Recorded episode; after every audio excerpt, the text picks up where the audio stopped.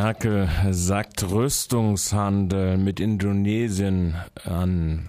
Bundeskanzlerin Merkel hat bei ihrem Besuch in Indonesien eine Rüstungskooperation mit der indonesischen Regierung zugesagt. Bei ihrem Treffen mit Indonesiens Präsident Susilo Bambang Yudhoyono unterzeichnete sie die sogenannte Erklärung von Jakarta mit der die beiden Länder eine engere Zusammenarbeit eingehen wollen. Unter anderem hat Indonesien in Deutschland die Lieferung von 100 Leopard 2 Panzern angefragt. Die Niederlande haben eine ähnliche Anfrage vor kurzem abgewiesen, da das Parlament befürchtet, dass die Panzer gegen die politische Opposition in Indonesien eingesetzt werden können. Bei Merkels Besuch versuchte der indonesische Präsident sämtliche Bedenken, die Rüstungsgüter könnten gegen die eigene Bevölkerung eingesetzt werden, auszuräumen. Jut Hoyono betonte, dass die Waffen alleine zur Verteidigung nach außen benutzt würden. Die Rüstungsvereinbarung wurde aufgrund der kritischen Menschenrechtslage in Indonesien bereits vorab von den Oppositionsparteien in Deutschland kritisiert. Lubanga zu 14 Jahren verurteilt. Der kongolesische Rebellenführer Thomas Lubanga wurde gestern vom Internationalen Strafgerichtshof zu 14 Jahren verurteilt. Die Richterinnen in Den Haag befanden ihn für schuldig, als Führer der Union der Patrioten des Kongos, kurz UPC, zwischen 2-2, 2-3 und auch 2-4 Kindersoldaten rekrutiert und eingesetzt zu haben. Sie blieben mit ihrer Entscheidung deutlich hinter der Forderung der Staatsanwaltschaft zurück, die 30 Jahre Freiheitsstrafe gefordert hatte. Lubanga selbst bestreitet die Taten. Mit dem Urteil sind erstmals ein Schuldspruch und ein Strafmaß am Internationalen Strafgerichtshof verhängt worden. Während des Prozesses kam es mehrmals zu Unregelmäßigkeiten. So kritisierten die Richter in ihrem gestrigen Urteil auch den ehemaligen Chefankläger Ocampo, der die von Menschenrechtsaktivistinnen vorgebrachten Fälle von Massenvergewaltigung nicht in den Prozess mit eingebracht hatte. Außerdem wurden Fälle von gefährlichen, äh, von gefälschten Zeugenaussagen bekannt. Opferorganisationen im Kongo begrüßten den Urteilsspruch. Bahrainischer Aktivist für Monarchiekritik zu drei Monaten verurteilt. Ein prominenter Menschenrechtsaktivist aus Bahrain ist zu drei Monaten Haft wegen seiner öffentlichen Kritik an den USA, an den von den USA und der Bundesrepublik gestützten Monarchie in Bahrain verurteilt worden. Nabil Rajab, der Präsident des Bahreinischen Center for Human Rights, war letzten Monat nach Kritik an der bahreinischen Regierung in Twitter-Botschaften und Medienauftritten unter anderem auch auf äh, Democracy Now und damit auch in Radio Dreieckland im Mai inhaftiert worden. Rajab war nur einige Tage aus dem Gefängnis, nachdem er zuvor schon gerade drei Wochen im Knast war. Rajabs Anwälte kündigte Berufung an, aber die nächste Anhörung ist frühestens Mitte September. Sozialticketstudio unter Verschluss. Nicht nur Freiburg hat seine Mobilitätsstudien unter Verschluss, nämlich die äh, Mobilitätsstudie über eine mögliche Einführung eines Sozialtickets in Nürnberg wurde von der Stadtverwaltung zurückgehalten, wie die Nürnberger Nachrichten berichten. Die seit längerem feststehenden Ergebnisse werden den Stadträten im Sozialausschuss bislang nicht vorgelegt. Erst nächste Woche Donnerstag sollen sie, nein, diese Woche Donnerstag sollen sie im Sozialausschuss von einem Vertreter des Instituts vorgestellt werden, das die Studie erstellt hat. Einige Mitglieder des Ausschusses äußern sich empört darüber, dass sie keine Chance hätten, sich vorab mit den Ergebnissen auseinanderzusetzen. In der Debatte über die Einführung eines Sozialtickets hatte die VAG bislang auf dem Ticketpreis von 29 2090 für Besitzerin des Nürnbergspasses verwiesen. Mobilitätsinitiativen wie das Bündnis Sozialtickets fordern jedoch einen Monatspreis von maximal 11,49 Euro. Das ist deckungsgleich mit dem Ansatz im äh, Hartz-IV-Korb. Röver vor Untersuchungsausschuss. Der umstrittene Chef des Thüringer Verfassungsschutzes Röver war am Montagabend vor dem Untersuchungsausschuss im Thüringer Landtag geladen. Der von 94 bis 2000 tätige Leiter des Geheimdienstes wies den Vorwurf zurück, dass der Geheimdienst seine V-Leute in der Neonazi-Szene über Polizeioperationen benachrichtigt hätte. Die meisten Fragen der Angeordneten konnte Röver jedoch nur sehr eingeschränkt oder gar nicht beantworten. Während seiner Amtszeit war die rechte Szene in Thüringen erstarkt und V-Leute mit immensen Honoraren bedacht worden. Außerdem stand Röver in der Kritik, wenn er Zeit beim Verfassungsschutz Gelder veruntreut und Trinkgelage auf den Fluren des Geheimdienstes in Erfurt abgehalten zu haben. Inzwischen gerät auch der militärische Abschiedsdienst weiter in die Kritik. Justizministerin Schnarrenberger stellt nun sogar die Notwendigkeit des Dienstes in Frage. Zitat, der militärische Abdienst muss auf den Prüfstand, sagte sie der Augsburger Allgemeinen und erklärte, in dieser Form brauchen wir den militärischen Abstirndienst nicht mehr. Flüchtlingsproteste in Bayern weiten sich aus. Nach einer Pressemitteilung des Bayerischen Flüchtlingsrates in den drei Städten in Bayern inzwischen Protestcamps von Asylbewerberinnen eingerichtet worden.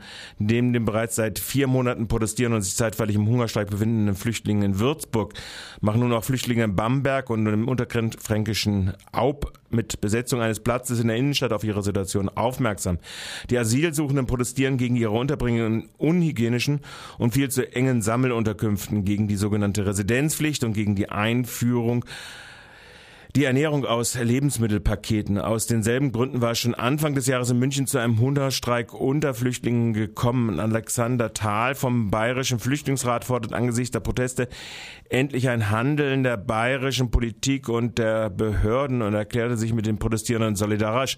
Für den kommenden Samstag haben Flüchtlingsinitiativen außerdem eine Demonstration in Nürnberg angekündigt. Zugleich haben Radio Dreikland heute Morgen Informationen erreicht, dass morgen um 10.30 Uhr ein weiterer Sammelabschiebeflug vom Baden Airpark, ich glaube in Sölling liegt der, losgehen soll. Zielpunkt soll Belgrad sein. Ob dort auch äh, Roma äh, aus Baden-Württemberg drunter äh, vorgesehen sind, liegt bis jetzt Radio Dreikland noch nicht vor. Grün-roter Streik um gegenderte Kommunalwahllisten intensiviert. Während mangelnde Kontrolle des Verfassungsschutzes, polizeiliche Spitzeleinsätze gegen linke Strukturen, Vorratsdatenspeicherung oder die frauenfeindliche Polizeireform kein großes Streitthema in der grün-roten Koalition Baden-Württemberg sind, entwickelt sich mittlerweile die Kommunalwahlreform zum Dauerbrenner. Erst legt das Gespann Schmiedel, Fraktionschef der SPD, und Goll, SPD-Innenminister, vor. Es gebe keine verfassungskonforme Aufstellung gegenderter Kommunalwahllisten. Quelle ein Hausgutachten aus dem Innenministerium, wie schon bei der Kosovo-Abschiebung. Dann kontert die grüne Fraktionschefin. Wir erwarten von Innenminister Gall und der SPD-Fraktion bei der Gestaltung einer solchen verfassungskonformen Lösung aktiv und kreativ mitzuwirken. Gerade die Besonderheiten des baden-württembergischen Kommunalwahlrechts bieten dazu Möglichkeiten. Durch Kumulieren und Panaschieren wird die Wahlfreiheit nicht beeinträchtigt. Ein Gutachten einer renommierten Berliner Anwaltskanzlei habe einen verfassungskonformen Weg aufgezeigt. Zitat jetzt. Diesen Weg halten wir weiterhin für machbar und es ist durch die Stellungnahme des Innenministeriums in keiner Weise entkräftet. Die Debatte um die paritätische Besetzung der Kommunalwahllisten sei damit nicht beendet. Der grundgesetzlich verankerte Gleichstellungsauftrag des Staates hat für uns, also die Grünen, politisch höchste Priorität. Wir erwarten eine Erklärung des SPD-Landesvorsitzenden, der bereits Anfang Mai für eine Änderung des Kommunalwahlrechts plädierte, um Frauen 50 Prozent der Listenplätze bei Kommunalwahlen zu garantieren. Freiburger Melderegister. Circa 20 Prozent verweigern Weitergabe ihrer Daten. 17.000 automatisierte Abfragen in 2011 und 5.000 schriftliche. Auf Nachfragen von Rade Dreikland erklärte ein zuständiger Sachbearbeiter am Freiburger Bürgeramt, dass circa 20 Prozent aller Freiburgerinnen der Weitergabe ihrer Daten widersprochen haben. Insbesondere öffentliche Behörden haben aber oft auch einen gesetzlichen und automatisierten Weiterleitungsanspruch. Aber in 2011 haben auch private Firmen, insbesondere in Kassofirmen und Rechtsanwälte, 17.000 Mal automatisiert Daten im Meldeportal abgefragt. 5.000, vor allem Rechtsanwälte, wandten sich schriftlich an die Freiburger Meldebehörde. Da im Gegensatz zum gezielten Adresshandel mit maximal ein paar Cent je Adresse eine Auskunft 5 Euro plus 3,80 Euro für den Portalbetreiber koste, gehe man in Freiburg davon aus, dass die Entscheidung des Bundestages auf Druck seines Innenausschusses ohnehin Leerlauf und deshalb gecancelt werden kann. Freiburg zählt 220.000 Einwohnerinnen. GAF-Gemeinderäte setzen sich weiter von ihrer ehemaligen Sprecherin Gröbmeier ab. Die beiden Stadträte der Grünen Alternative Freiburg, Monika Stein und Connect McCabe, haben die Unvereinbarkeit ihrer Politik mit der von der Ex-GAF-Sprecherin Tina Gröbmeier festgestellt. Sie sagen, Zitat, im öffentlichen Verteiler schien für Gröbmeier Stechs Austritt aus der rechten Szene wichtig.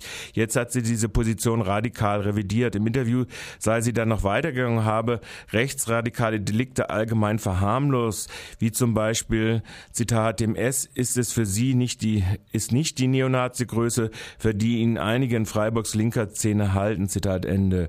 Später habe sie gar eine Gleichsetzung von links und rechts vorgenommen. Zitat, diese Gleichsetzung ist vor dem Hintergrund des Prozesses gegen einen Rechten, der fast einen Menschen getötet hat, nicht zu tolerieren. Zitat Ende. Die Relativierung von Nazi-Gewalt, die Presse öffentlich abfälligen Bemerkungen und Angriffe gemünzt auf das angeblich mangelnde Rechtsstaatsverständnis, das implizit alle Unterstützerinnen des Bündnisses unterstellt wird, macht eine zukünftige gemeinsame politische Arbeit unmöglich.